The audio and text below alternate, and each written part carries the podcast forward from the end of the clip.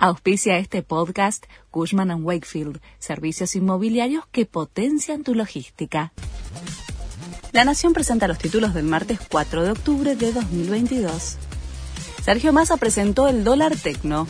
El objetivo es ampliar la capacidad productiva, lograr incorporar y retener talentos e incrementar el ingreso de divisas. El ministro de Economía afirmó que busca que el complejo exporte 10 mil millones de dólares en 2023. Las empresas celebraron la convocatoria y se mostraron optimistas, aunque quieren ver la letra chica. Nuevo paro y movilización de docentes de escuelas porteñas.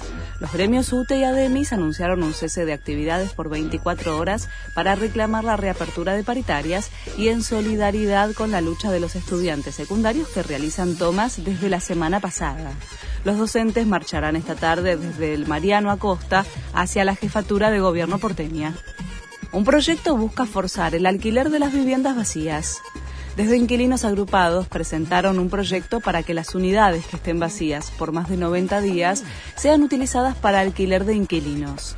El objetivo es aprovechar la capacidad ociosa y que haya más oferta en los alquileres. La propuesta ya fue presentada en la legislatura porteña. Estados Unidos condenó el lanzamiento de un misil al mar de Japón desde Corea del Norte. Para el gobierno de Joe Biden fue una acción desestabilizadora e ignoró descaradamente las resoluciones del Consejo de Seguridad de la ONU. El misil balístico lanzado por Corea del Norte impactó en el Océano Pacífico luego de sobrevolar el espacio aéreo japonés, lo que generó temor y la evacuación de miles de residentes nipones por precaución. Continúa la fecha 23 de la liga. Hoy se juegan cinco partidos. Aldo Civi se mide ante Barracas desde las 14. San Lorenzo, Godoy Cruz y News Arsenal a partir de las 16.30. Sarmiento Tigre a las 7 de la tarde y Vélez Banfield a las 9 de la noche. Este fue el resumen de Noticias de la Nación.